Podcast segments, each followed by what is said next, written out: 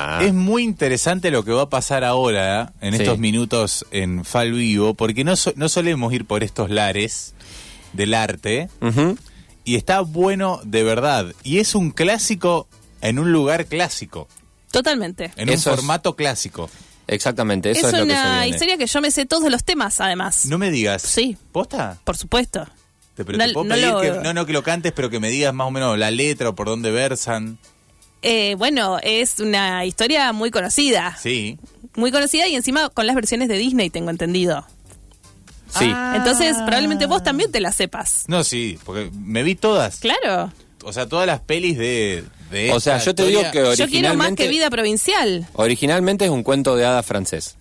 Ah, no sabía. Original, originalmente. De ahí viene. Es, es del siglo XVIII, original, originalmente. Original, original, original. Pero obviamente eh, la corporación Disney nos, nos, nos hizo llegar esta historia readaptada y hecha, bueno, sigue siendo un cuento de hadas, pero hecha para niños. Estamos hablando nada más y nada menos de La Bella y la Bestia.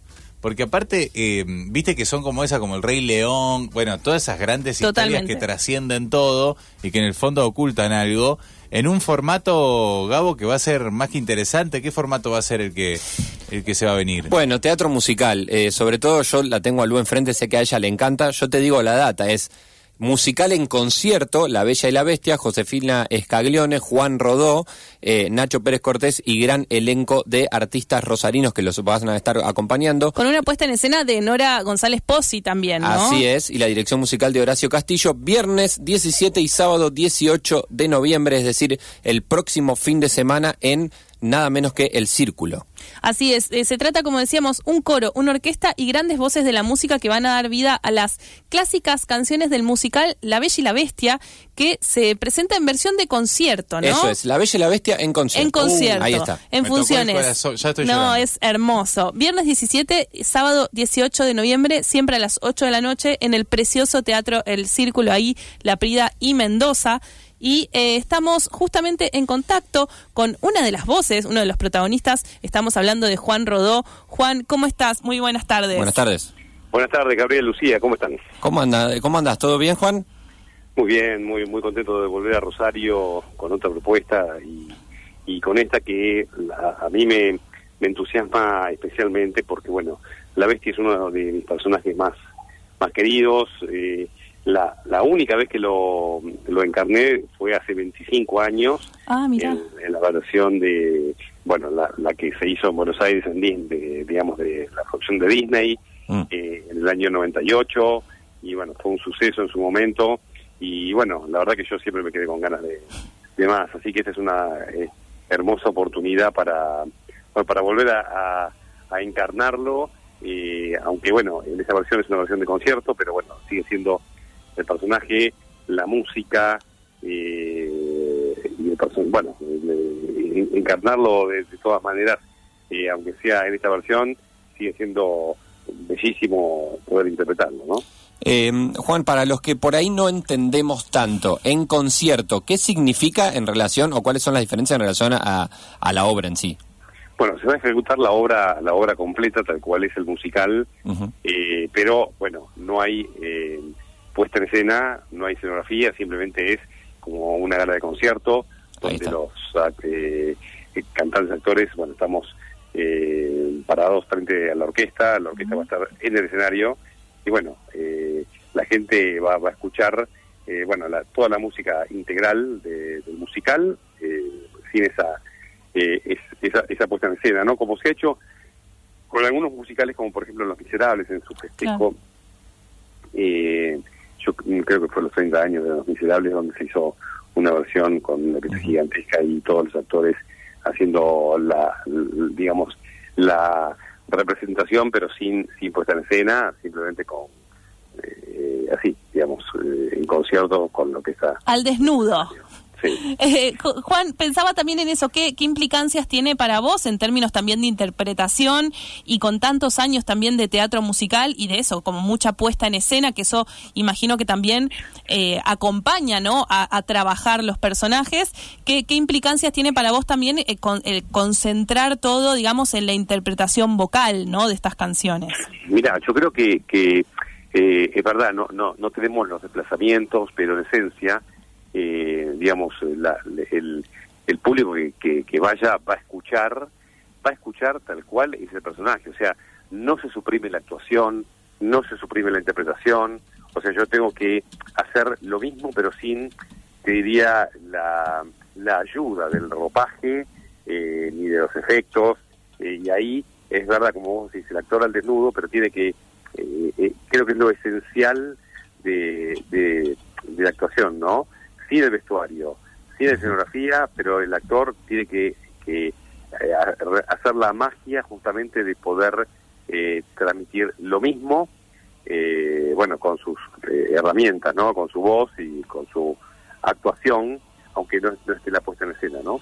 Juan, ¿y dónde, y dónde buscas esas herramientas? Porque hay que te tenés que transformar en bestia, tengo que ver la bestia en vos y después tengo que ver al, príncipe, la transformación. Bueno, mira, hay algo que tiene que ver con lo vocal. Eh, la, la voz eh, tiene una, una transformación y esto eh, para mí es parte de la concepción del personaje, porque claro. es verdad que el príncipe es un príncipe que fue encantado y, ese encantamiento lo transformó en esa imagen no monstruosa de su frialdad interior, ¿no? Y esta, mm, bueno, eh, eh, digamos, e, esta, eh, e, este cuento fantástico que representa simbólicamente justamente eso, ¿no? La, transformación de, del aspecto interno de los defectos de una persona en, bueno, en, poder justamente eh, mejorarlos y, y, de ahí radica ¿no? que el amor es, la, lo que salva ¿no? el alma humana.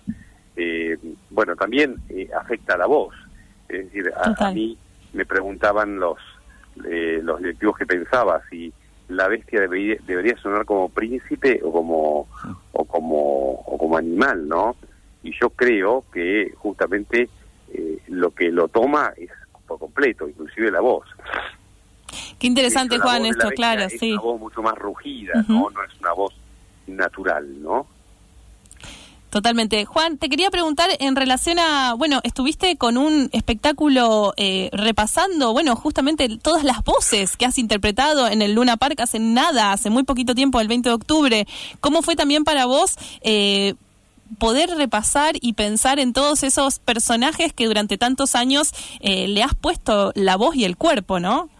Bueno, fue maravilloso el recorrido, fue inolvidable para mí eh, poder en una sola noche repasar toda mi carrera y dije, wow, qué difícil, porque de repente en una sola noche uno tiene que cantar todo lo más difícil que hizo en su vida, ¿no? Todos los temas principales, que, que es el punto culminante de cada obra, eh, de cada personaje, de los 16 personajes que yo hice eh, en una sola noche. No, es un desafío enorme el que, el que te, en el que te metiste. Fue un, tour de force, yo le tenía bastante eh, miedo porque, bueno, es como una especie de maratón, ¿no? Donde vos tenés que, además de correr bien, resistir. Claro. Entonces yo creo que, bueno, fue un desafío en ese sentido, ¿no? Poder compartir con el público todo eso que yo había hecho sin que se vea, o sea, eh, es verdad que, que, los personajes estaban interpretados, pero bueno, estaba Juan Rodó, que los encarnó, eh, y de alguna manera eh, el público vio a, eso, ¿no? Al cantante que estaba recorriendo esta variedad de, algunos de, algunos monstruos, otros seres mm, románticos, otros seres, otros personajes más trágicos, y bueno, con todo eso fue lo que yo armé con mi voz, ¿no? Y, poder eh, disfrutarlo así. Eh, simplemente la música y la voz me parece que fue eh, un gran homenaje, una gran celebración a, lo que fue mi carrera. y bueno, sí, he, enfrentado muchos desafíos que creo que muchos cantantes no, digamos, en toda su vida no, no, no, llegan a hacer, ¿no? y esas oportunidades que se me han dado y bueno que he asumido también eh, bueno su, supusieron eh, desafíos conquistas eh, encontrar lugares y personajes que jamás me hubiese imaginado que yo podía hacer no la bestia era una de ellas no era uno de sus personajes donde, bueno, yo estaba cubierto eh, totalmente con un, con un traje que pesaba 17 kilos. Eh, me acuerdo que tuve que entrenar eh, un montón de veces como para resistir poder cantar en eso que además te deshidrataba porque era en verano y bueno, con todo ese ropaje, ese pelaje, te convertías en bestia en serio, digamos, o sea, realmente lo estabas viviendo así, porque teniendo eso de arriba... La, composición de la bestia, o sea, poder eh, poner en personaje y ponerme las prótesis y ponerme el vestuario y las pelucas, me llevaba dos horas. Ah. O sea que era como una función antes. Yo iba a una función, el primero que llegaba al teatro, eh, tenía una función y ya cuando terminaban todos de trabajar sobre mí, digamos, del departamento de peluquería, de vestuario, de maquillaje, de efectos especiales, yo ya estaba cansado, yo ya no, o sea, y encima con un traje que no era que me, que, me dejaba respirar, no, me agobiaba. O, sea, para mí hacer la bestia fue eh, un gran eh, desafío también físico y, poder actuar y poder ser, eh, bueno, hacer mi arte con, es, con esa complejidad. Bueno, ahora la gente lo va a ver sin todo eso, por lo menos yo voy a poder estar eh, suelto en, el sentido de que no voy a tener esa... Eh, Con 20 kilos menos. Sí, sí, y, bueno, disfrutando esto, que creo que la gente debería poder cerrar los ojos mm. y escuchar, y al escuchar eh, trasladarse a, bueno, a, lo que es el musical, ¿no? Yo creo que ese es el, el desafío, ¿no? Si uno cierra los ojos y puede estar convencido de que está eh, transitando el musical, eh, bueno, ahí está eh, hecho el, truco, ¿no? El truco de magia que justamente es actuar desde el sonido, desde la voz, y, y, bueno, que se escuche lo que, bueno, lo que uno pretende que se vea, ¿no? El viernes 17, sábado 18 también de noviembre, Juan Rodó, Josefina Escaglione, gran elenco también de artistas rosarinos, La Bella y la Bestia musical en concierto. La última, Juan, esto va a ser en el Teatro El Círculo. Te quiero preguntar sobre eh, esto, de estar eh, en este, bueno, en este palacio majestuoso que tenemos acá en Rosario. Bueno, eh, primero que es uno de los teatros más maravillosos de la Argentina eh, segundo, es el teatro donde yo debuté en Rosario por primera vez cuando vine con Drácula en el año 91, así que tengo un cariño enorme y, y, gratos recuerdos eh, de mi historia, eh, así que volver ahí para mí es, maravilloso y bueno, implica eso, implica conectarme con, con mi pasado y, y volver a revivir cosas lindas, ¿no? Eh, y creo que justamente va a ser un espacio donde esta obra va a sonar maravillosa. Juan, muchas gracias por estos minutos y te esperamos. Gracias, eh. hasta luego. Abrazo grande. Ahí estaba Juan Rodó, nos dimos el lujo de poder charlar con él, La Bella y la Bestia en concierto. Antes que me olvide, Ticketek para eh, conseguir las entradas, ahí en ticketek.com.ar.